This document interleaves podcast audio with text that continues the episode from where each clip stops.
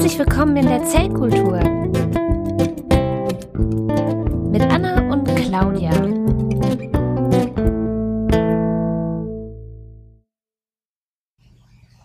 Ja, willkommen in der Zellkultur. Und ähm, wir begrüßen euch recht herzlich. Ähm, das ist einmal die wundervolle Professor Dr. Claudia Möpern. naja, also das Professor, so weit sind wir ja noch nicht. Noch nicht. Nee, das wird auch nichts mehr, glaube ich. Ja, dann eben Professorin. Wenn, dann Profess X. Ach so, ja, okay. Mhm. Ja, wenn, dann möchte ich ein Gallier sein, so wie Thermomix und Asterix. Oder, ähm, ja. Wie, wie heißt eigentlich der Flix? Netflix.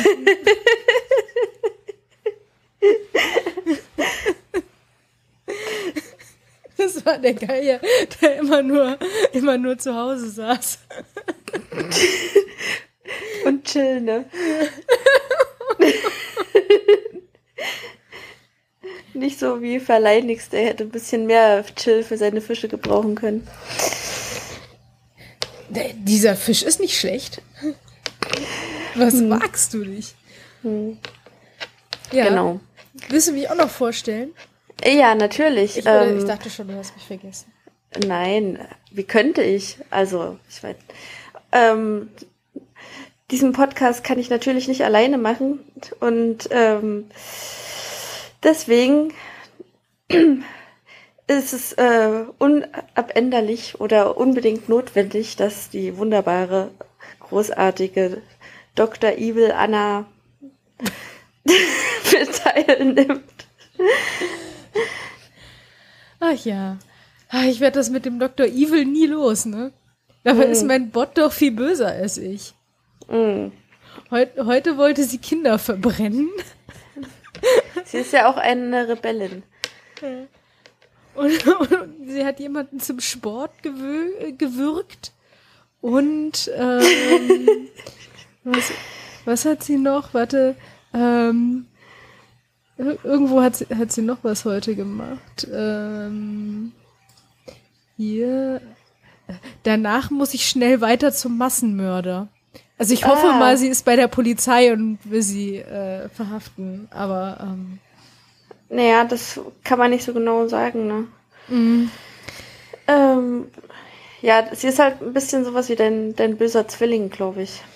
Ja, ja, ähm, dabei hat sie gar keinen Bart. Ich sollte ihr einen mhm. Bart anmalen. Du meinst, damit sie älter wirkt? Nee, böse Zwillinge haben immer einen Kinnbart. Das ist bei Bender bei Futurama so und ähm, ah. ja, ja, wusstest du das nicht? Ähm, ich wusste nicht, dass das obligatorisch ist. Ach so. Ja, ja, also äh, es ist wahrscheinlich nicht ganz obligatorisch, weil sie hat ja noch keinen. Den müsste ich eher noch hm. an, anmalen. Ja. ja, bei Gelegenheit. Es ist ja auch wieder ähm, Movember oder so. weil, weil sie sich jetzt nicht rasieren darf. Ja. ja. Äh, wir haben heute mal eine kleine Neuerung. Und äh, zwar hat uns äh, das Technologie- und Wissenschaftsunternehmen Merck hat uns gefragt, ob wir nicht mal etwas zur ähm, Always Curious Kampagne ähm, beitragen wollen. Und ähm, da wir sowieso immer neugierig sind und es überall reinhängen wie so ein Teebeutel, ähm, haben wir gedacht, ja, kein Problem. Aber nicht auslaufen. Diffundieren. Genau. Ja. Und ähm, die haben ja, sind jetzt nämlich 350 Jahre alt und haben sich wirklich sehr, sehr cool der Neugier verschrieben. Ihr findet das alles auf der Webseite, was ich ähm, hier unter in den Show Notes auch verlinke. Und ähm, wir fanden dieses Projekt sehr cool und deswegen machen wir da gerne mit. Und ähm, ja, da wollen wir heute ein bisschen über Neugierde und die Zukunft der Wissenschaft sprechen. Denn was unterscheidet uns von äh, vielen anderen Lebewesen und künstlichen Lebewesen. Das ist äh, die Neugierde, oder? Ja, von eigentlich so gut wie allen, bis auf ähm, ein paar seltene Ausnahmen. Ja, ja, also so die höher entwickelten Tiere, die entwickeln auch schon so, so Neugierde. Aber die anderen sind ja wahrscheinlich eher ängstlich. Hm. ähm, Oder beziehungsweise die, wenn die halt merken, dass was funktioniert, dann ähm, machen sie es halt wieder. Ich glaube, so ein bisschen ist es bei denen so halt, äh, der Lernprozess. Mhm. Ähm, bei uns ist es halt so, ja, wir sind halt irgendwie einfach neugierig und wollen rausfinden, wie irgendwie was funktioniert und probieren dann halt rum. Mal, mal länger und mal kürzer, äh, bis es endlich funktioniert. Ja, die. Oder ähm, auch nicht funktioniert. Oder man wendet das halt an, was man schon weiß und ähm, adaptiert das so ein bisschen, also so MacGyver-Style halt. Mhm.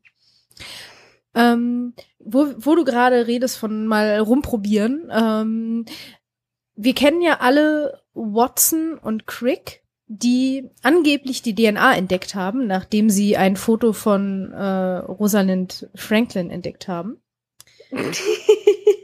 Und also ein, eine, eine Aufnahme, die sie von äh, DNA gemacht hat, nicht ein Foto von ihr in Laborkittel oder so. Vielleicht hat sie das auch einfach nur beflügelt.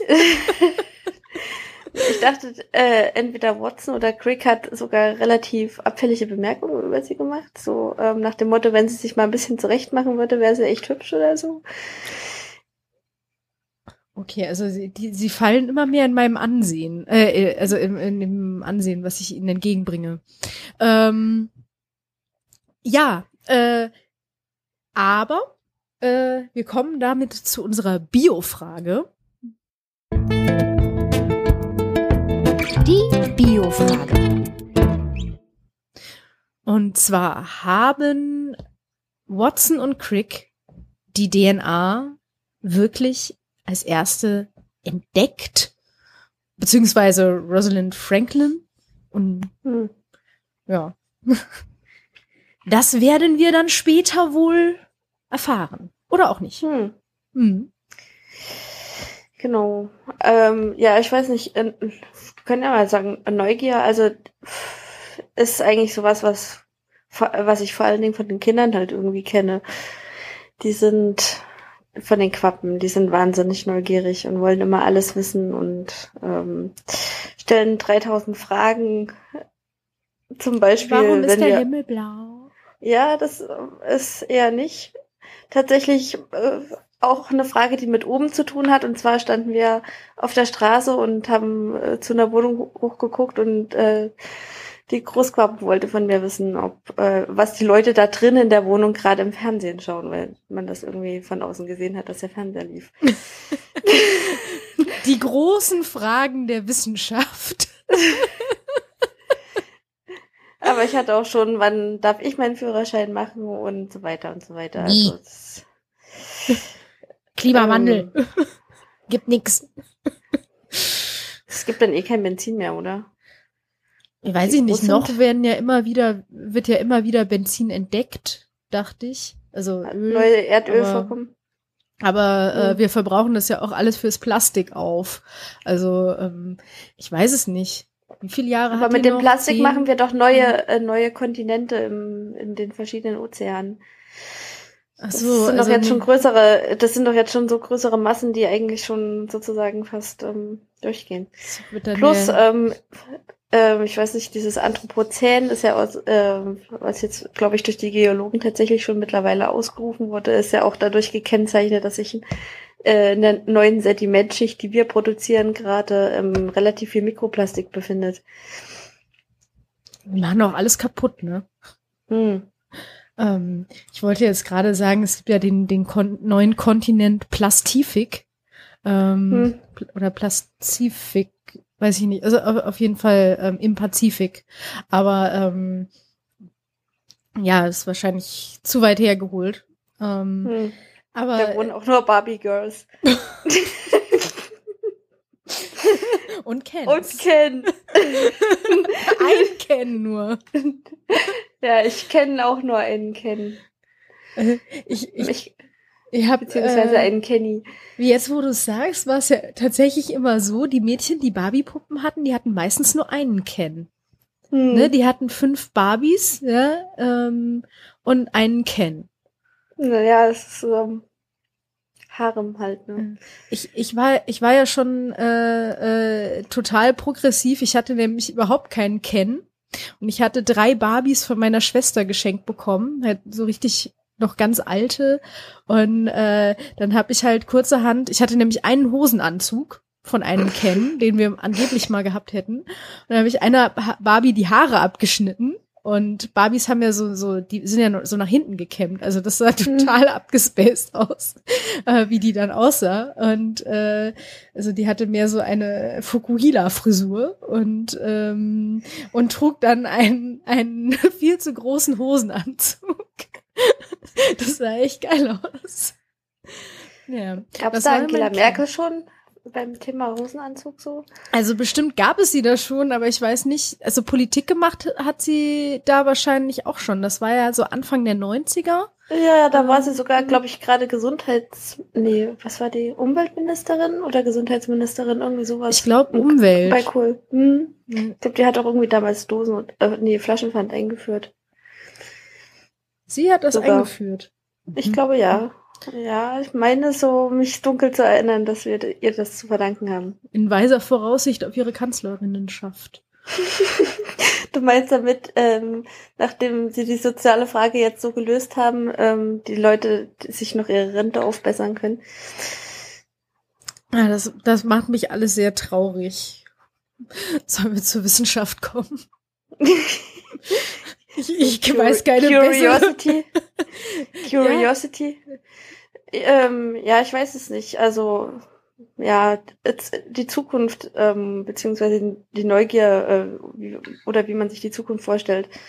Ähm, das kleinere Kind hat jetzt eine Variante gefunden, wie man es rauskriegt. Es nimmt sich eine Banane und ähm, ruft einfach an. Hä? Es telefoniert auf einer Banane. Du meinst, wenn, wenn irgendwann die Handys nicht mehr funktionieren, weil alle Funktürme von, von äh, Elektrostrahlungsgegnern abgeholzt wurden, dann können wir uns mit dem Banana-Phone weiter, ähm, äh, äh, weiter miteinander verbinden. Banane. Ja, natürlich. Ja, das Problem ist aber, Idee. dass die Banane ausstirbt. Ah, ja, ich, äh, das ist auch so ein, so ein Problem. Ja, wegen diesem komischen Virus, ne? Oder Ja. was? Ja, also es gibt halt zwei Bananen, die immer miteinander gekreuzt werden und ähm, die äh, die eine davon stirbt jetzt irgendwie aus und die müssen Hm. deswegen gekreuzt werden, weil sie dann keine Samen haben und Hm. dann gut schmecken. Und jetzt braucht man dringend eine neue Banane, die man einkreuzen kann und versucht die zu züchten.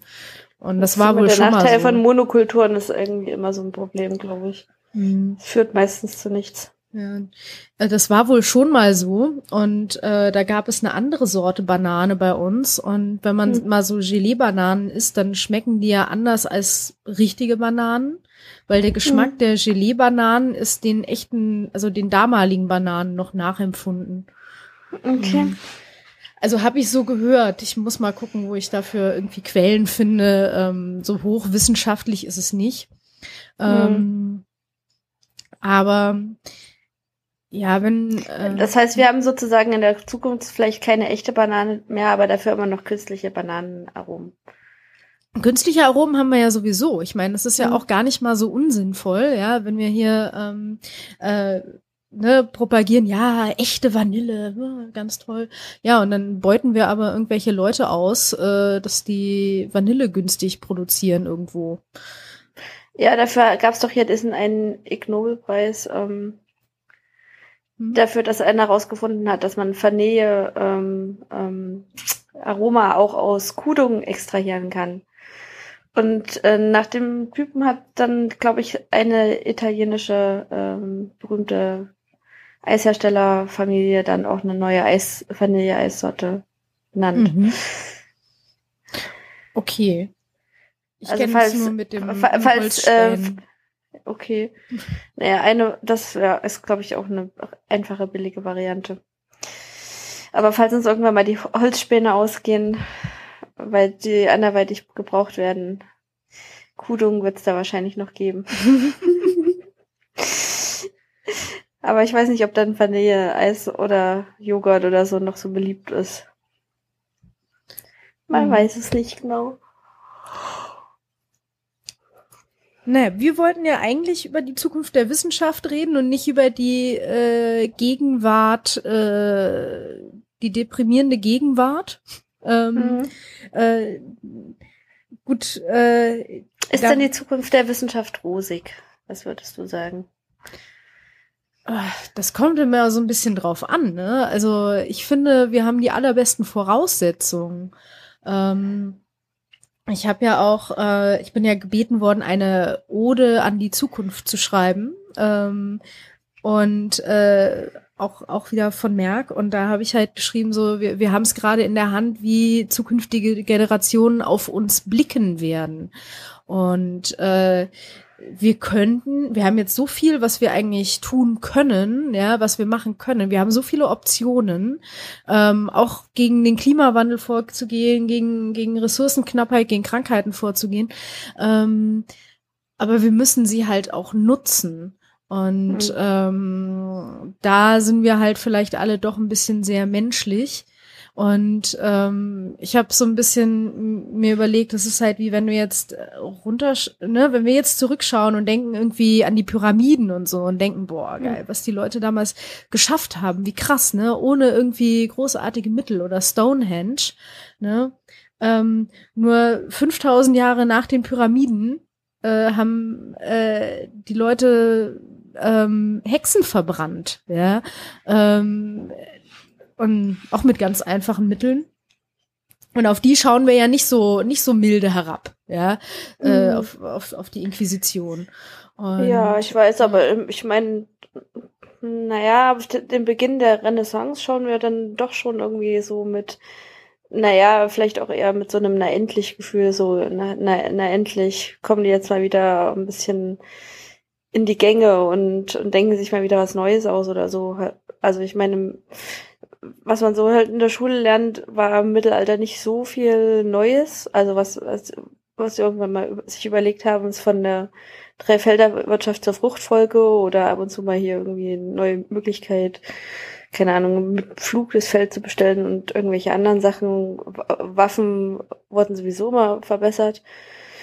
Aber so richtig, ähm, ja, die Bauwerke im Mittelalter waren ja schon cool. Also äh, die Kirchen und Burgen und so. Also da muss man ja gerade gerade in Deutschland sieht man ja da super viel von.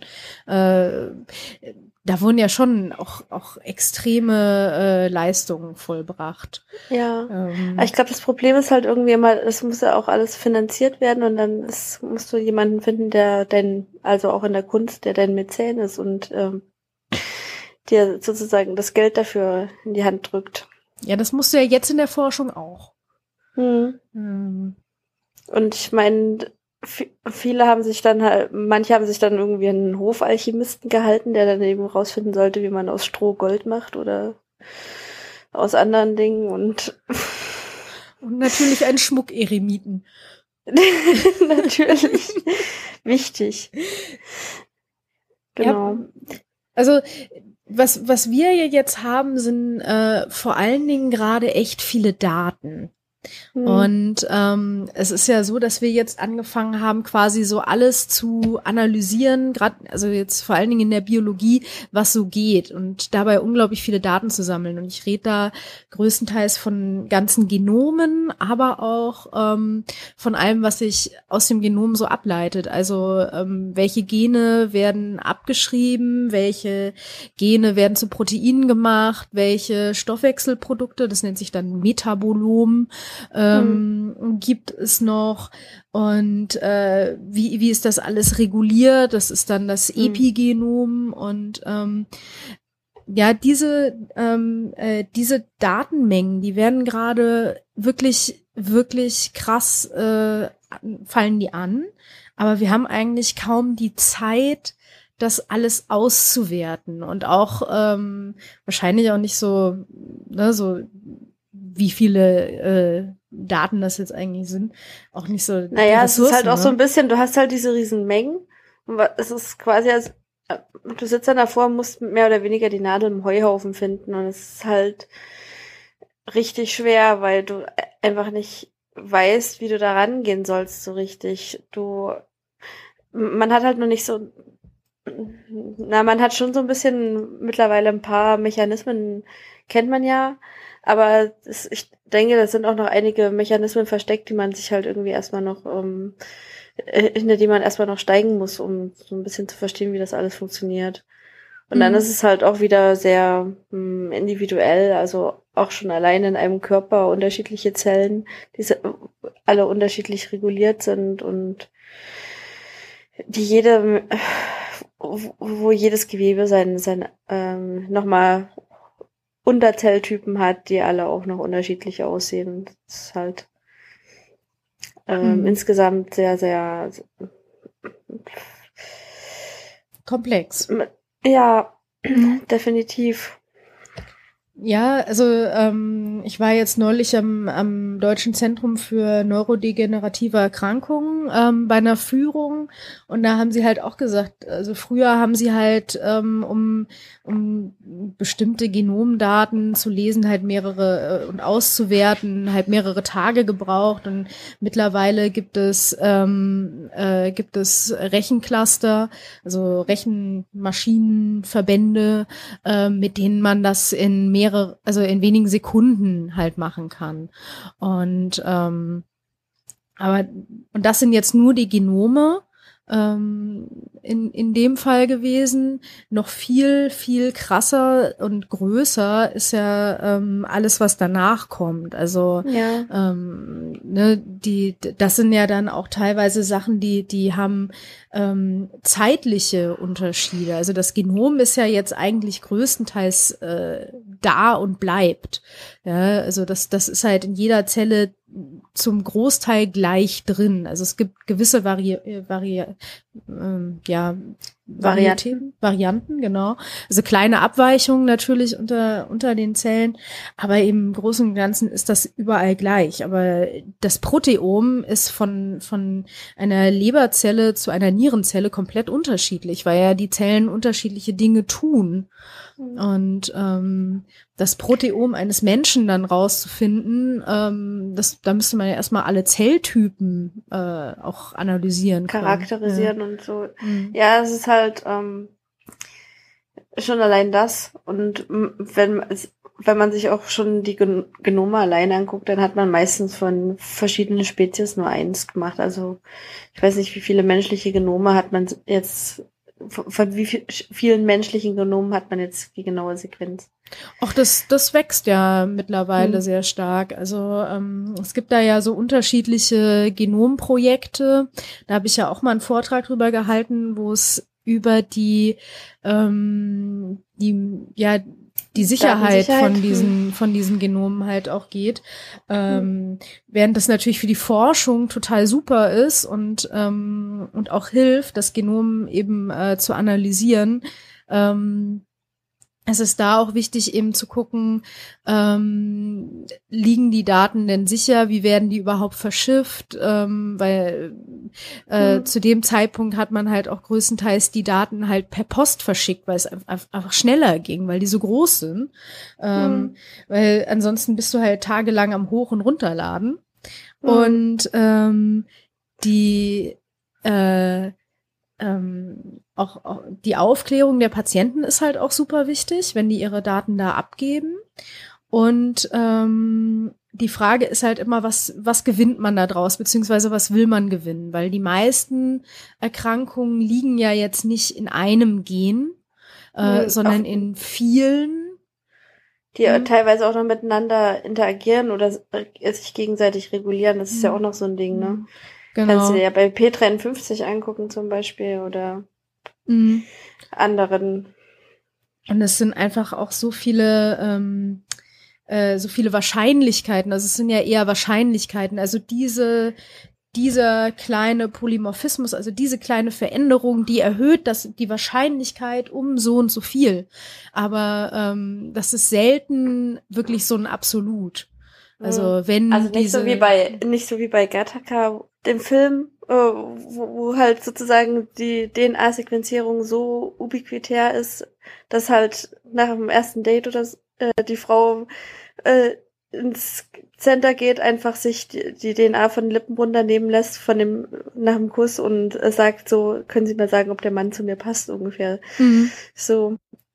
Also ich meine, es kann natürlich sein, dass es da irgendwann, dass da auch so ein bisschen Voodoo entsteht, wie halt beim aus der Hand lesen und keine Ahnung, sich die Karten legen lassen oder Sternzeichen ist auch so ein bisschen so, welches Sternzeichen passt zu mir? welcher, welcher Mann passt von seiner DNA her zu mir? Ähm, na, da sollte man sich ja angeblich auf die Nase äh, verlassen, weil äh, der, der Geschlechtspartner oder die Geschlechtspartnerin, die gut für uns riecht, sind die, die genetisch am meisten von uns quasi, also weiter entfernt sind, so zumindest von den Immungenen, ja, also von den mhm. Genen des Immunsystems, damit dann die Kinder gesund werden. Ja. Ja, ähm, da da ist natürlich auch die Frage, ne, wie, wie kann man diese Daten jetzt halt auch nutzen? Da fangen die ersten, ich habe ja schon gesagt, da geht es auch ein bisschen um Statistik. Ja, ähm, und da kann man ja natürlich das Ganze einfach mal in einen Algorithmus äh, reinschieben und dann hat man künstliche Intelligenz, die einem das macht, oder? Ja, genau. Künstliche Intelligenz, voll der Hit. Ähm, das ist so macht ja mittlerweile irgendwie jeder dieses Deep Learning und ähm, Machine Learning auch. Äh, aber die meiste künstliche Intelligenz ist halt irgendwie auch nur so gut wie das Programm, das dahinter steht oder das Lernprogramm. Also man, man muss sie halt am Anfang mit Daten füttern, damit sie lernen kann. Und äh, dann kommt es halt immer drauf an, welche Daten man dann reintut, äh, um zu, das, sozusagen das Ergebnis zu beeinflussen, was am Ende ausgespuckt wird. Mhm. Ja, also das, das ist nämlich wirklich super wichtig. Also, Wie bei deinem Bot halt. genau, genau. Also sie hat ja für, von mir nur böse Dinge gelernt, deswegen kann sie ja nur böse werden. Ähm, ja, also. Genau. Sie hatte auch einen Nukularlaser, also wahrscheinlich. Genau, natürlich, natürlich. Ähm, aber es ist, es ist ja so, dass die ähm, äh, wenn wir jetzt mal überlegen, wir wollen halt das Gen für blaue Augen irgendwie raus, rauskriegen und wir füttern äh, unserer künstlichen Intelligenz die Genomdaten von 100 Leuten und sagen, davon haben 10 blaue Augen. Und äh, jetzt sind aber bei diesen zehn blauen Augen, äh, das ist nur eine Art, äh, das sind dann nur eine oder zwei, drei Arten, wie man blaue Augen haben kann. Weil das, äh, ja, also die, die, die, die Gene. Okay, ich verkneife mir einen Witz, der ist auch mhm. eh, wird auch eh schlecht. Also du meinst wegen. Ja, irgendwas mit Boxen. ja, okay, nee. Ähm, ich bin nicht dran schuld. Ähm, Dass dein Trainer jetzt blaue Augen hat. Äh, nein, der hatte Pfeilchen für mich. Ah. Oh Gott, ist der schlecht. Ähm, ähm, und der war ein richtiges Knockout. Und mhm. ähm, äh, ja, also es gibt ja, also die meisten Gene sind ja multifaktoriell, also das sind, äh, beziehungsweise die, die beeinflussen sich gegenseitig, das haben wir auch schon gesagt. Und ähm, das heißt, da, da, da kann man natürlich auch mal eine Variante einfach nicht erwischen, ähm, die die künstliche Intelligenz dann nicht lernt. Und natürlich mhm. kommt es halt auch sehr darauf an, wie wir die, ähm, wie wir das alles lesen, weil Menschen denken nicht gut in Wahrscheinlichkeiten. Also ich fahre tausendmal lieber Auto, als dass ich fliege. Ja, also ich, ich kann das auch nicht gut in Wahrscheinlichkeiten denken. Ja, naja, ich weiß nicht. Ja, also ich meine, wenn du jeden Tag mit, zur Arbeit fliegen würdest, das wäre halt auch super umständlich. Ja, vor allen Dingen von Frankfurt nach Frankfurt zu fliegen ist irgendwie äh, schwierig. Da geht kein Flug. Naja, mhm. einfach mit einem Fallschirm immer, äh, über der, eine Arbeitsstelle abspringen. Mhm. Was man natürlich neben den, äh, neben zum Beispiel so Sachen wie, wie Augenfarbe, Hautfarbe und so von, von der DNA ablesen will, sind natürlich ganz wichtig Krankheiten. Und mhm. ähm, auch äh, man kann dann natürlich auch sich überlegen, ähm, gibt es vielleicht sogar bestimmte Arten von Krankheiten. Also ja. gibt es nicht nur Rheuma, sondern gibt es vielleicht verschiedene Arten von Rheuma. Und, ja, genauso wie es halt äh, verschiedene Arten von Krebs gibt zum Beispiel. Und genau. Ja, also das, mhm. das wussten wir ja, dass es, ne, also es gibt ja äh, Hautkrebs und Darmkrebs, aber ähm, es gibt eben auch unterschiedliche Hautkrebse und unterschiedliche Darmkrebse und ähm, und dann hat jeder noch mal so seinen eigenen persönlichen Krebs, den man ja auch noch mal diagnostizieren kann und äh, jeder hat so sein persönliches Rheuma. Ähm, mhm. Wenn er denn das, das mal bekommt. Wenn er, wenn er, wenn er Rheuma bekommt. Mhm. Und bestimmte Risiken natürlich auch häufig. Ja, ja klar. So, ja. Die häufig mit der Ernährung auch zusammenhängen mhm. dann. Mhm. Ja, also was man halt eben möchte und was man dann am Ende auch kann. Ne? Also zum Beispiel, was man eben gerne möchte, ist vom Genom ablesen, welche Krankheiten die Leute kriegen und wann. Also vor allem, ich glaube, die Krankenkassen möchten das gerne wissen, damit sie sich sozusagen innerlich darauf einstellen können. Was man eben vom Genom ablesen kann, ist, ob jemand ähm, weiches ähm, pastöses oder krümelig hartes Ohrenschmalz hat, ne? Weil es das genau durch ein, äh, Eingehen reguliert wird und das halt in zwei Varianten auftritt. Das, äh, davon ist die Krankenkasse hoffentlich, hoffentlich nicht allzu äh, ähm, Beeindruckt. Ja, beeindruckt. Ah, ihr, ihr Ohrenschmalz ist zu krümelig. Sie müssen den Premium-Tarif wählen. Ja, genau. Ähm. Sie haben eine Tendenz zu Mittelohrentzündung, keine Ahnung. mhm. Naja, aber theoretisch könnte sie ja dann auch ähm, zum Beispiel Menschen mit weißer Hautfarbe benachteiligen oder mit heller Hautfarbe oder, oder roten Haaren, weil die ja ein sehr viel höheres Hautkrebsrisiko haben als die Restbevölkerung. Ja, ähm, aber ich ähm. meine, da kannst du auch gleich Leute hier mit hier Xeroderma pigmentosum rausschmeißen. Ja, also da, da, da sind wir in Deutschland gut dran. Wir müssen alle eine Versicherung haben und ähm, die müssen uns auch annehmen. Also mhm. das ist ja, das ist ja schon mal gut. Und äh, also also nicht so wie Maria und Josef im Bethlehem, die erstmal von einer Herberge zur nächsten tingeln müssen. Und auf ich den dachte schon, die wären Versicherungsmakler gewesen. Nein, dieser Stall gefällt mir nicht. Na, ich meine, sie haben ja, äh, also im, äh, später hat Jesus ja dann Gesundheitsdienstleistungen verkauft, ne? Naja, nicht direkt verkauft. Ja, es stimmt, war, stimmt. Ja. Es war mehr so kostenlos, aber er hat dafür sozusagen sich viele Freunde gemacht. Und auch Feinde. Ja, ja. Ich glaube eher Feinde, so anfangs. Naja, die, die falschen Leute als Feind. Mhm. Das ist immer ungünstig. So für, für die, für die, siehst du, für die Lebensperspektive, wenn die Krankenkasse sowas weiß, dass du dir gerne die falschen Leute zum Feind machst, dann können sie auch dir den entsprechenden Tarif berechnen. Aber das kann man wahrscheinlich in den Genen auch nicht so gut ablesen, ablesen würde ich sagen.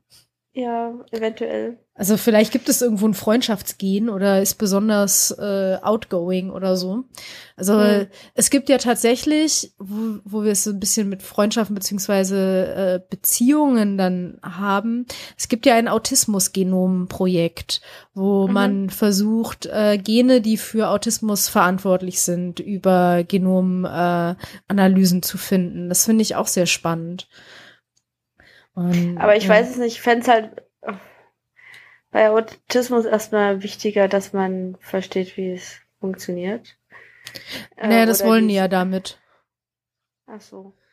Also wo, woher kommt Ach, das, das, eigentlich? Dieser, ist das dieses von dem Markwort oder so? Ach, das weiß ich jetzt gar nicht. Es ist, es, äh, die Na, wollen, nee, das war ich, dieses Human Brain Project, ähm, was irgendwie so grandios schiefgelaufen ist dann, glaube ich, ne? Weil die einfach viel zu viel wollten und aber nicht genau definiert haben, wie sie da jetzt hinkommen wollen. Mhm. Ja. Naja, aber auf jeden Fall kann man äh, sowas natürlich auch äh, für gezielte Therapien einsetzen. Also es gibt ja durchaus äh, Menschen, die halt auch äh, jetzt bei dem Beispiel unter Autismus leiden oder also unter ihrem Autismus leiden. Es gibt auch Leute, die kommen damit äh, ja gut zurecht. Ähm, Aber ähm, ne, wenn du dann weißt, okay, da sind folgende Proteine äh, funktionieren nicht richtig wegen einer Mutation, ähm, könntest du natürlich versuchen, das auch zu behandeln. Und ja. momentan also hat man bei Autismus ja überhaupt keine Ansätze. Ja, aber ich äh, glaube, äh, wo so gezielte Therapien schon sehr gut funktionieren, so äh, zum Beispiel bei Schuppenflechte.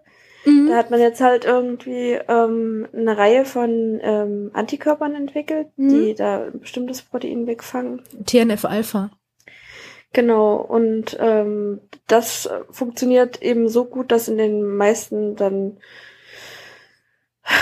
äh, äh, Studien, die dann eben gemacht haben, wenn so ein Therapeutikum auf den Ma äh, Markt kommt, wenn er verschiedene klinische Studien vorher angefertigt. Also auf dem Placebo-Arm springen dann halt meistens die Patienten ab, weil die halt sehen, dass es den anderen viel besser geht und dann ist es ihnen zu doof, dass sich das Placebo spritzen müssen. Ja. Also dann irgendwie im Endeffekt dann auch eine ähm, Aussage ist über die Wirksamkeit von dem Medikament. Ähm, auf jeden Fall, das scheint wohl ziemlich gut zu funktionieren. Ähm, mhm. Antikörper generell werden halt so als ziemlich gezielte ähm, Therapie mittlerweile eingesetzt bei verschiedensten Krankheiten auch. Mhm. Ja, auch, auch wieder, also gerade bei so autoentzündlichen Krankheiten wie eben Rheuma oder Psoriasis oder auch mittlerweile Darmkrankheiten, also. Also Psoriasis ähm, ist die Schuppenflechte. Genau, die, Entschuldigung, ja.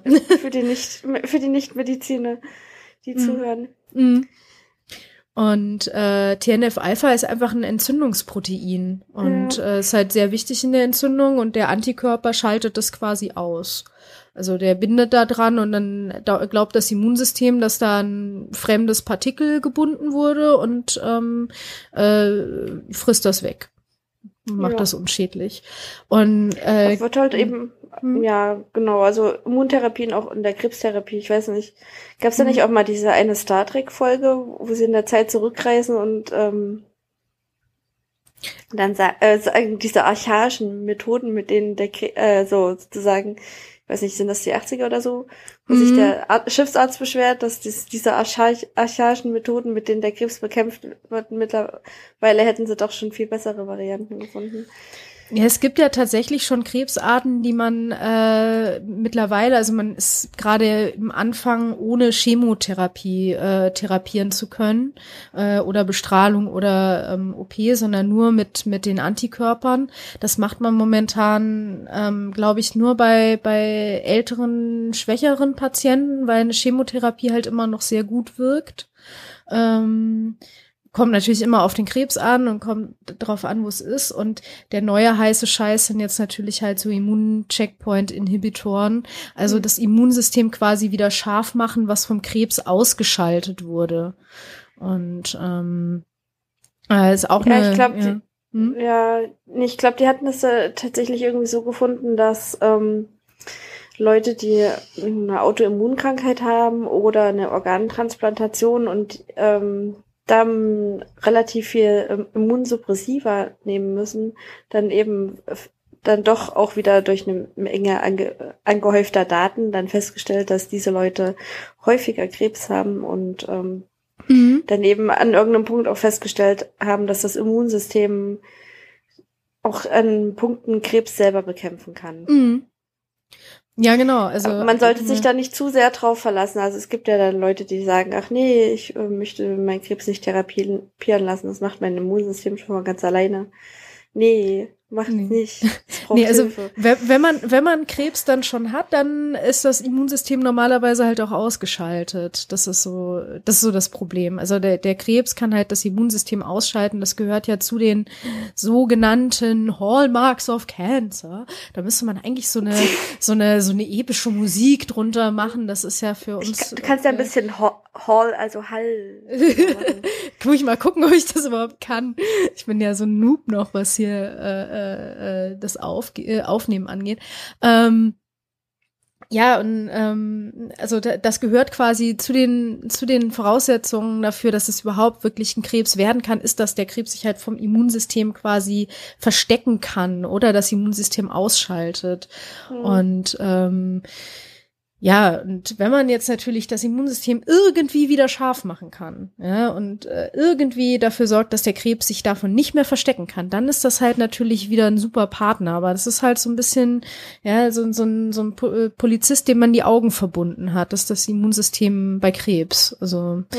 das äh, ist nicht ganz so, ganz so vorteilhaft. Ja. Ja, also wie gesagt, da, ähm, ich denke, die Forschung ist da auf einem guten Weg. Da werden, werden auch noch viele neue Medikamente kommen in diese Richtung. Was da auf jeden Fall noch mit, immer mit dazugehört, ist, ähm, dass das der entsprechende Patient mit äh, typisiert wird, weil viele von diesen Therapeutika wirken halt einfach nur, wenn man sozusagen genau das richtige Medikament auf den entsprechenden Patienten anwendet. Wenn sozusagen da was nicht zusammenpasst, dann funktioniert das im Endeffekt nicht. Mhm. Und da sind wir auch wieder beim Punkt Daten anhäufen, denke ich. Mhm.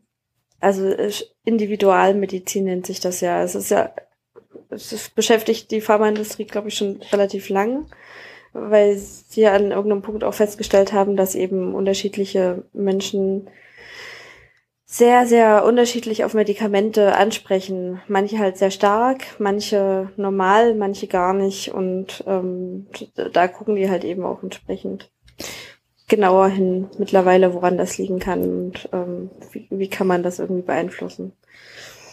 Ja, das ist ja auch wichtig für, für Pharmaunternehmen, wenn sie forschen, dann halt auch Respondergruppen quasi zu identifizieren, weil das kann sich ja, wenn du jetzt so eine statistische Analyse machst und du hast halt Leute, die sprechen super an und Leute, die sprechen gar nicht an, hast du am Ende, wenn du das einfach nur über einen Kamm scherst, hast du halt wieder hm. kein Ansprechen. So. Ja, Oder, dann hast du so ein Rauschen, ne? Und dann ja. kannst du es irgendwie von der, äh, von der Vergleichsgruppe nicht so gut auseinanderhalten. Mhm. Mhm. Ja, ähm, ganz wichtig jetzt als äh, weiteres neues Tool in der Forschung ist ja jetzt auch gerade CRISPR-Cas. Und ähm, ist ja jetzt äh, super mal wieder in aller Munde und ähm, beziehungsweise ja, noch nicht in aller Munde. Deswegen, ja. hauptsächlich deswegen, weil sie wieder den Nobelpreis nicht gekriegt haben. Ja, das liegt doch daran, dass die noch nicht wissen, wem sie den eigentlich geben müssen. Ja, genau. Dafür hat, ähm, haben die Immuntherapien diesmal den ähm, Nobelpreis bekommen. Genau, genau. Cool ja, die, genau. Da hat, ich hatte sogar einen Blogbeitrag drüber geschrieben, werde ich dann noch verlinken. Mhm. Shameless Self-Promotion. Ähm, dann äh, ähm, CRISPR-Cas ist ja auch, also ich, ich, ich, ich, äh, ich finde, ähm, CRISPR-Cas ist ja auch so, so ein Beispiel wieder dafür, wofür wir Grundlagenforschung brauchen.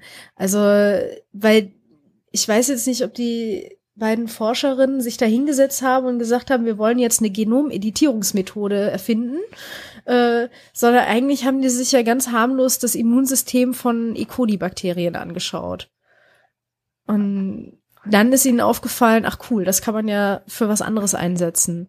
Und, ja, beziehungsweise äh, wollten sie halt eben wissen, ähm, wie ähm, E. coli das, also Bakterien können ja auch von Viren befallen werden, die heißen dann Bakteriophagen. Und ähm, theoretischerweise müsste sozusagen die Viruslast von einem Bakterium viel größer sein, als sie dann im Endeffekt jetzt eigentlich ist. Das ähm, CRISPR-Cas-System wurde von dem den sozusagen erfunden, um überflüssiges Virengenom wieder aus der Zelle rauszuschmeißen. Mhm. Ja, und dann dabei wird halt diese, diese, ein, eine Virussequenz quasi gespeichert. Ähm, und ähm, äh, dann, wenn, wenn das äh, CRISPR-Cas-System diese Sequenz wieder findet, dann äh, bindet sie da dran und dann macht sie sie kaputt. Und ähm, Schneid, naja, also viele, viele Viren integrieren sich sozusagen in das Genom des Wirtes und replizieren sich oder vermehren sich dann auf diese Weise. Und ähm, für den Wirt ist das halt sozusagen Energieverschwendung einfach und es macht ja auch krank im Endeffekt. Und insofern ist es sinnvoll, einen Mechanismus zu haben, um das wieder zu entfernen und rauszuschmeißen. Mhm. Ähm, ja, und ähm, also die, diese Virus-DNA wird kaputt gemacht, dazu wird ein DNA-Schaden eingefügt. Also die DNA wird quasi in zwei Teile geteilt. Und ähm, genau das macht man sich jetzt bei der Genomeditierungsmethode ähm, zum ähm, ja ähm, zum Nutzen. Und zwar kann man das eben in die in die Zelle einschleusen. Dieses CRISPR-Cas-System. Es ist ziemlich egal, welche Zelle. Und ähm, Dort kann dann, ähm, äh, dort werden dann kleine DNA-Schäden eingefügt und ähm, die Zelle repariert die dann. Und äh, man kann der Zelle aber eine kleine Vorlagen-DNA mitgeben. Und dann mm, macht sie, dann, dann baut sie da eben diese Vorlage mit ein. Also kann man dann eben auch ein Stückchen verändern. Oder man kann eben dafür sorgen, dass da ein ähm, ein, äh, ein Stoppcodon eingeführt wird, so dass es, äh, dass eben keine ähm, DNA mehr, äh, keine DNA mehr abgeschrieben wird, dass da kein, kein Protein mehr entsteht. Also man kann da unglaublich viel mitmachen und super, super ähm, präzise auch. Du wolltest was sagen. Ja, ich dachte, also. ist, man kann es zum Beispiel so ein bisschen wie ein zelluläres Tipex sehen, unter anderem. Mhm. Halt, man kann da irgendwie einen Fehler reparieren. Das ja. bringt auch wieder so sowas wie Gentherapien in den Bereich der, des, des Möglichen, ja. Man hatte ja eine Weile lang gedacht, so Leute, die einfach ein kaputtes Gen haben, ähm, dass man eben sozusagen das Gesunde wieder einfügt über einen in dem Fall war es halt ein Retro, äh, retrovirales System oder ein Virussystem auch wieder. Ähm, nur, dass man da halt nicht steuern konnte, wo sich das im Genom einfügt. Und ähm, das hat dann halt sehr, sehr viel durcheinander gebracht und teilweise eben auch dazu geführt, dass äh, die Patienten Krebs bekommen haben, was man dann eben im Endeffekt auch wieder nicht wollte. Mhm. Und äh, jetzt mit dem CRISPR-Cas-System hat man halt die Möglichkeit, das alles ein bisschen gezielter anzugehen und ähm, nicht sagen, hier irgendwo im Genom, sondern genau da. Also sozusagen noch eine Karte mitzugeben, wo sich das dann einfügen soll am Ende. Ähm, obwohl das, soweit ich das mitbekommen habe, äh, noch nicht alles noch nicht so 100% verstanden ist und auch noch nicht in, 100, in allen Fällen so gut funktioniert, wie man sich das erhofft. Ja, also es äh, ist halt eben immer noch nicht fehlerfrei, aber es ist halt fehlerarm. Und mhm. äh, die Frage ist halt immer, wie groß ist der Leidensdruck und welche Nebenwirkungen oder so kann man eben auch akzeptieren. Mhm. Ne, ähm, bei Krankheiten, an denen du vielleicht sterben wirst, ähm, ist halt der Druck häufig sehr hoch, dann eben doch einfach mal alles zu probieren. Und ähm, an Krankheiten, die man sonst ähm, ja, die, die man vielleicht auch noch gut mit einem Medikament beh äh, behandeln kann. Da wird, wird sicherlich noch eine Weile warten, bis man mit sowas ankommt. Ähm, wo es halt super interessant wäre, wäre halt in der Gentechnik. Also es gibt ja unterschiedliche Arten von Gentechnik und sicherlich findet das ja Anwendung in ähm, Gentechnik, äh, gentechnisch produzierten Produkten, wie zum Beispiel Enzyme oder so, die, ähm, die verwendet werden in Waschmitteln oder was weiß ich. Ähm, ja, stimmt, da gab es dieses Jahr auch einen Nobelpreis für. Genau, für, für die, ähm, ja, die äh, gezielte, nee, die ungezielte äh, Mutagenese ist es ja eigentlich. Also eine ja. Ähm, so, so, so eine Art ähm, Evolution, eine im Labor herbeigeführte Evolution, mhm. also eine Beschleunigung der natürlichen Evolution mhm. in eine Richtung, die man vorher als, als Mensch sozusagen bestimmt. Ja, und diese Art und Weise haben sie irgendwie fest, ähm, sich überlegt, ja, wir könnten ja eigentlich die Enzyme so fit machen, im Waschmittel zum Beispiel, dass die in der 60 Grad Wäsche äh, auch mit auch noch gut funktionieren und nicht nur in der 40 Grad Wäsche zum Beispiel, weil viele Enzyme halt eben beim bei Körpertemperatur oder niedriger besser funktionieren als bei hohen. Mhm. Naja, diese gerichtete Evolution, die ist natürlich halt nur ähm, äh, ja Zufall. Ne? Also das ist halt immer noch Zufall und man wertet dann eben aus. Das ist so ein bisschen Try and Error. Ähm, ja, das ist halt, man selektiert dann und äh, mit den äh, verbesserten Varianten die verändert man wieder und selektiert dann wie halt wieder, bis man am Endeffekt sozusagen auf eine Art Optimum kommt oder bis man halt nicht mehr besser, äh, besser werden kann.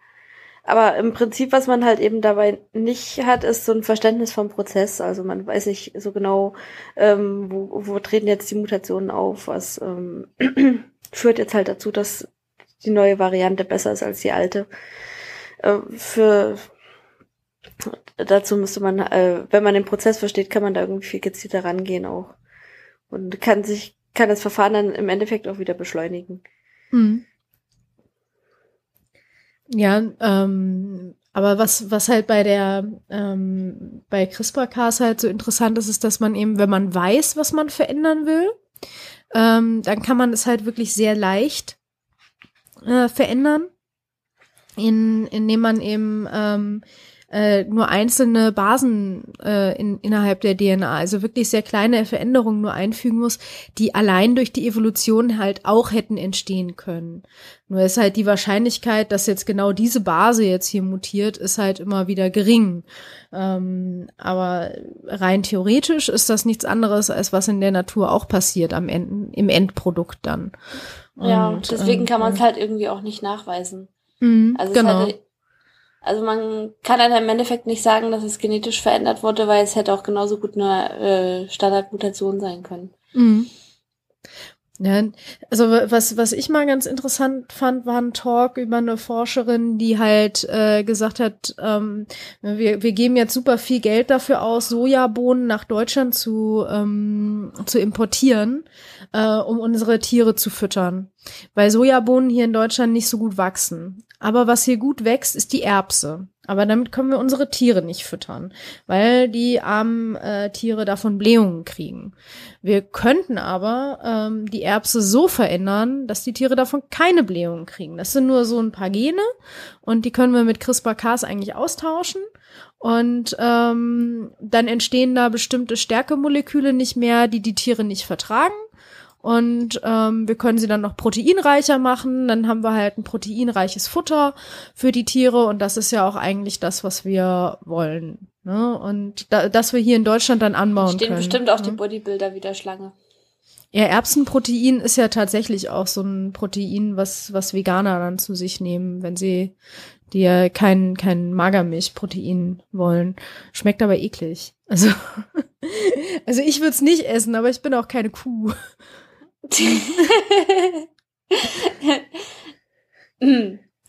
Na gut, ähm, es ist dann wahrscheinlich auch eher für die Fleischkühe als für die Milchkühe gedacht, oder? Oh, das weiß ich Obwohl, jetzt gar das nicht. Funktioniert Ja. bei beiden wahrscheinlich dann, ne? Du brauchst ja auch für die Milch äh, relativ viel Eiweiß. Hm. Also, also ich, ich denke, das lässt sich wahrscheinlich, also auch die, auch die ähm, Kühe, die Milch geben, kriegen ja Soja. Also wenn man da das auch äh, verändern könnte. Auf der anderen Seite könnte man natürlich auch die Sojabohne so verändern, dass sie hier in Deutschland gut wächst. Könnte man natürlich auch versuchen. Ich weiß nicht, ob es halt schwieriger ist oder ob man halt vielleicht auch einfach nur andere, ähm, andere Eigenschaften will. Weiß ich Hm. nicht. Und dann ist halt immer noch die Frage, ob man dann hier die entsprechenden Flächen zur Verfügung hat. Also ich meine, klar sind Flächen da, aber wenn es halt so, so wenig regnet wie in diesem Sommer, dann hat man halt irgendwie auch das Problem, dass man äh, noch zusätzlich beregnen muss oder Ja, dir das Feld einfach abbrennt. Ja, das ist ja natürlich auch die Überlegung, ob man halt äh, ne, Pflanzen dürreresistenter auch macht, weil ähm, also meistens sind diese ganzen Prozesse in den Zell, äh, in den in den Pflanzen ja nicht nicht äh, auf 100 Prozent Effizienz getrimmt ähm, und man könnte diese Prozesse halt auch effizienter machen. Und da bin ich mir ähm, aber nicht sicher. Äh, ja, also, ähm, Gott, was wollte ich denn jetzt nochmal sagen?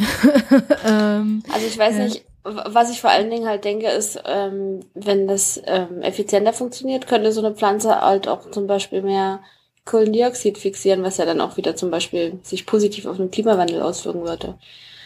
Ganz abgesehen davon, dass es, wenn du in dem Land produzierst, wo du auch verfütterst, eh die Transportwege ein bisschen verkleinern oder kurz halten kannst und da entsprechend auch wieder so ein bisschen so einen positiven Effekt hast auf sowas wie Klimawandel oder so. Mhm. Auf jeden Fall.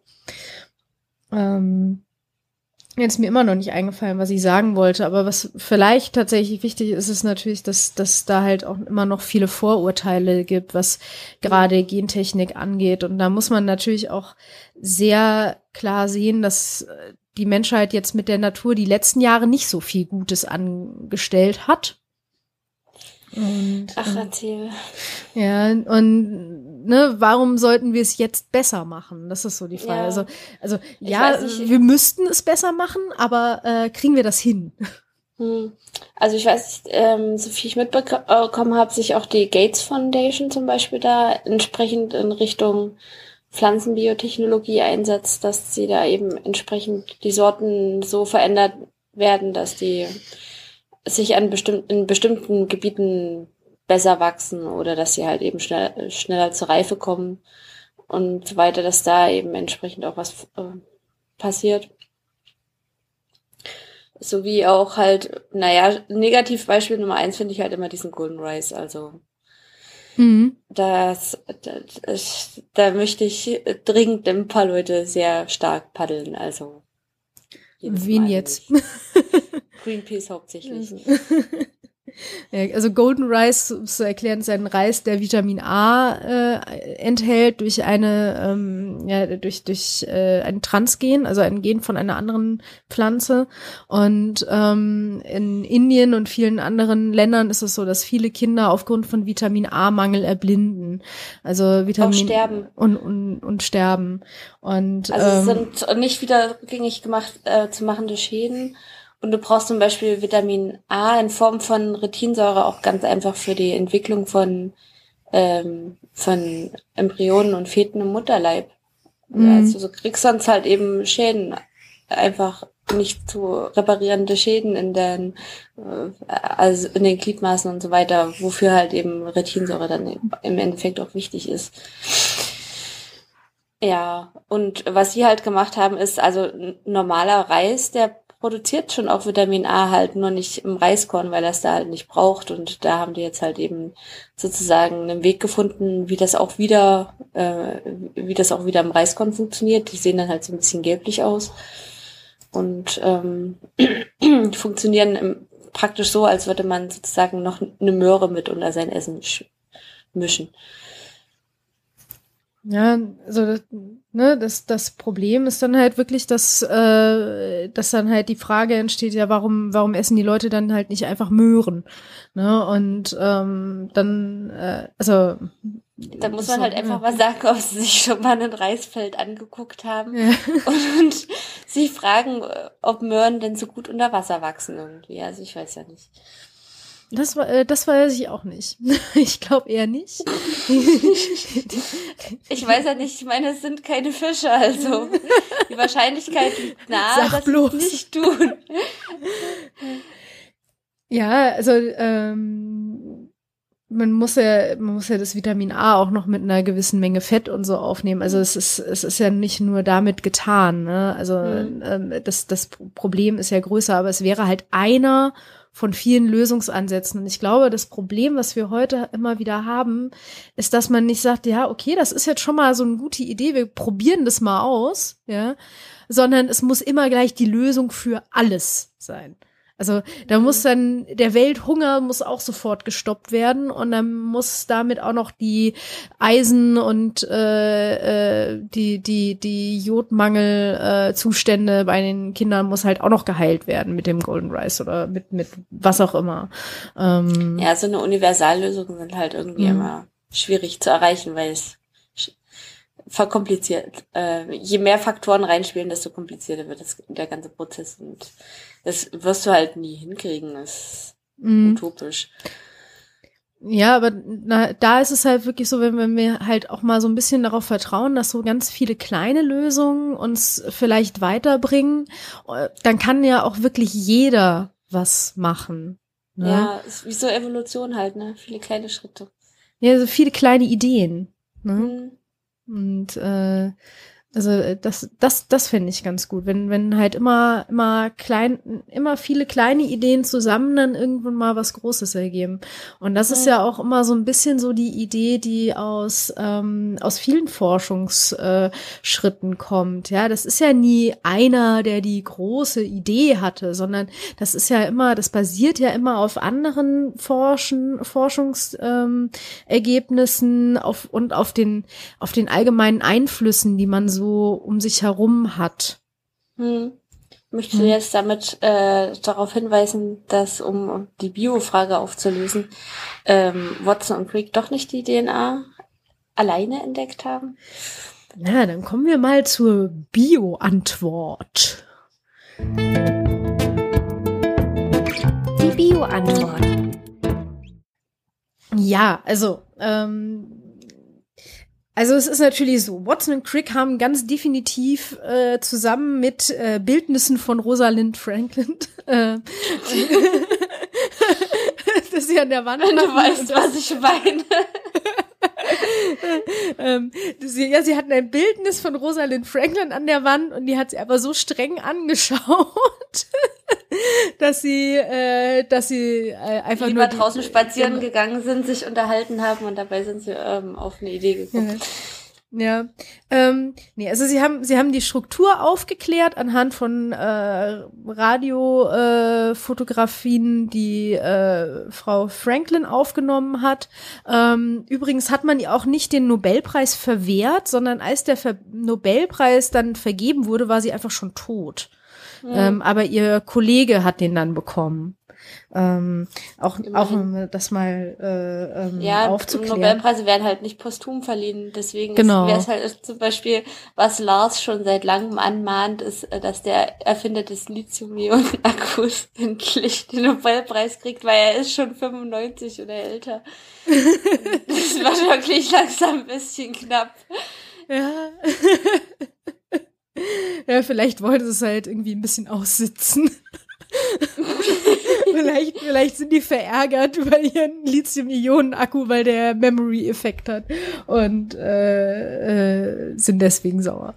Ähm, ja. Ähm, ja, es gab einen äh, oh, schweizerischen ähm, äh, Biologen namens äh, Johannes Friedrich Miescher, der schon 84 Jahre vor ähm, äh, Watson und Crick ähm, quasi die DNA entdeckt hat. Und ähm, jetzt, äh, der war auf anscheinend irgendwie auf einem preußischen Soldatenfeld und da waren viele verwundete Soldaten und er hat dann aus ihren Verbänden, äh, aus dem Eiter und dem Blut, äh, das hat er zusammengemischt mit äh, Schweinemagen äh, ähm, Enzymen Enzyme hatten wir ja schon mal und diese Enzyme haben halt quasi alles kaputt gemacht, außer die DNA da drin. Und dann hatte er so einen grauen Schleim und das war was anderes, als er bislang je gesehen hat. Und erst hat er schon gedacht, das wäre jetzt irgendwie vielleicht doch eher Protein, weil Protein kannte man schon. Ähm, und er hat dann aber gesagt, nee, das kommt wohl aus dem Kern der Zelle und hat es deswegen Nuklein genannt. Und ähm, jetzt hat er aber mit einem Herrn Felix Hoppe Seiler zusammengearbeitet. Das ist eigentlich, äh, Müppern müssten wir dem huldigen, weil das ist nämlich der Begründer der, ähm, der äh, Molekularbiologie und der physiologischen Chemie. Ähm, also dabei klingt er eigentlich mehr so nach einer Figur aus irgendeinem Loriot-Sketch. Dazu erzähle ich dir gleich noch was Schönes. Aber jetzt, äh, jetzt erstmal zu, zu, zu Johannes Friedrich Miescher. Der hat nämlich das dann seinem Chef Felix Hoppe Seiler gezeigt und der hat mehr so gesagt, so, äh, was ist denn das für ein Mist? Äh, mach das mal nicht. Mit genau, was ist das für ein Schleim? Was willst du mir hier verkaufen? Und ähm, äh, und deswegen hat äh, äh, Misha das dann nicht mehr weiterverfolgt. Also das hat ihn wohl ein bisschen demotiviert. Und ähm, deswegen, ähm, wenn man sowas Neues entdeckt, äh, nicht gleich hier demotivieren. Aber ähm, das wäre wichtig ja. für die Zukunft der Wissenschaft in Deutschland, ja. Das, genau. Ähm, die Motivation auch in Form von äh, zum Beispiel mal nicht befristeten Arbeitsverträgen ähm, ja, in irgendeiner Form erhalten Idee, ja. bleibt. Ja. Also ich meine, ich, über sowas haben wir, äh, das haben wir jetzt irgendwie so ein bisschen tunlichst außen vor gelassen, aber es, ähm, in Deutschland nach der Doktorarbeit noch weiter Wissenschaft zu machen, ist ähm, sehr, sehr anstrengend. Und ja. ähm, Und es, ja, also du musst ja erfordert auch schon einiges, äh, das erfordert schon einiges auch an Hartnäckigkeit, Durchhaltevermögen und Leiden, Leidensfähigkeit, sage ich mal. Du musst ja auch äh, mindestens irgendwie habilitieren, ja. Also du kannst ja nicht einfach nur so weiter vor dich hin forschen. Also in den USA fand ich das sehr cool, weil da gab's halt einen Senior Scientist, ja. Mhm. Die waren halt einfach da und haben so vor sich hin geforscht. Und die mussten aber jetzt keine, äh, die mussten, mussten kein Professor sein. Ja, ja ich also, weiß, aber ich äh, nehme an, dass auf denen auch schon einiges an Druck lastet. Ja, ja, ja, auf jeden Druck, Fall. Ja. Drittmittel ran schaffen und so weiter. Mhm. Ähm, klar, aber ja, solche, äh, was, was auch gerne als akademischer Mittelbau beschimpft wird, ähm, das ist halt in Deutschland ähm, am Absterben mhm. und ähm, damit schaufeln sie sich ein bisschen ihr eigenes Grab, aber wenn sie das gerne so haben wollen. Sei doch nicht immer so negativ. Wir haben dafür naja, viele meine, frische Ideen. Äh, genau. Danach. Immer wieder neue, neue Gesichter, die dann nach vier Jahren durchrotiert werden. Ja, genau. Und dann verschwinden die frischen Ideen irgendwo in der Pampa. Ne, also der, der, die, die, die Idee von, von Misha war übrigens tatsächlich auch, dass er sich überlegt hat, naja, wenn das so in, in der Zelle drin ist, dann äh, hat das vielleicht auch äh, quasi die Erbinformation. Das hat er dann aber wieder verworfen, weil er das einem einzelnen Molekül nicht zugetraut hat. Also, ja. ähm, also das war dann, ähm, ja, das also Ende. genau. Da hat er sich dann nicht mehr weiter mit beschäftigt, aber äh, Felix Hoppe-Seiler, ähm, der hat übrigens entdeckt, warum, äh, also wie, wie Hämoglobin funktioniert. Also der Blutfarbstoff und wie der Sauerstoff transportiert. Und ähm, tatsächlich hat Felix Hoppe-Seiler, äh, wie viele Männer zu dem Zeitpunkt, Kinder bekommen und die haben dann weitere Kinder bekommen. Und äh, mit einem seiner Nachkommen habe ich unter einem Dach gearbeitet, nämlich äh, Felix Hoppe-Seiler. Ähm, der ja, hieß wie sein, was ist das, Urgroßvater? Ur -Ur Urgroßvater, genau. Ähm, und ähm, äh, quasi Tür an Tür. Und ähm, äh, der forscht jetzt allerdings äh, an Viren. Und, ja, das ist ja äh, irgendwie ja. auch Erbinformation. Ja, ja, ja, auf jeden Fall. Also und ähm, genau, deswegen fand ich es jetzt sehr lustig, ein Name wie aus Loriot. Das kannst du ihm dann halt auch mal irgendwie erzählen. so. ähm, hoffentlich hört das nicht. ähm, naja, wieso? Das Bild ging schief. Übrigens ein, ein, ein, ein Forscher, der mit seiner Gattin zusammen, ähm, zusammen forscht. Also ja, fand ich. Äh, also äh, gibt es ja ab und an mal. Ähm, das, ja, das, äh, das glaube ich auch gar nicht so selten. Mh. Ja, ich meine, man wohnt ja sowieso im Labor, ne? Dann mhm. ja. Aber das. Manche kriegen da sogar ihre Kinder, glaube ich. Oder da, ich, äh, ich weiß gar nicht mehr, wer das war, aber das war eine Lecture von einer, die quasi so ein bisschen die Entstehungsgeschichte ihrer Forschung erzählt hat und die quasi äh, mit ihrem zweiten Kind äh, quasi kurz vor der Geburt, aber noch im Labor stand, weil sie unbedingt irgendein, irgendwas fertig bekommen wollte und dann auf dem Weg in den Kreissaal halt quasi noch Anweisungen gegeben hat. ähm, ja, das, das ist, das ist Commitment. Ja, aber ernsthaft. Wenn du zwischen den Venen noch denken kannst, dann ist es noch nicht so schlimm. Das, das, das, das kann ich nicht sagen, aber du hast das ja schon zweimal durch. Ähm, mhm. Ja. Aber äh, scheint sich ja zu lohnen. Kinder kriegen. Ach ja, es macht schon Spaß. Also ähm, das Kinder kriegen das, das selber glaube ich nicht. Nein, das Kind, das Kindermachen macht schon Spaß. Ähm, das Kriegen ist ähm, dann halt mehr so ein, ja, es ist äh, mal unangenehm auch.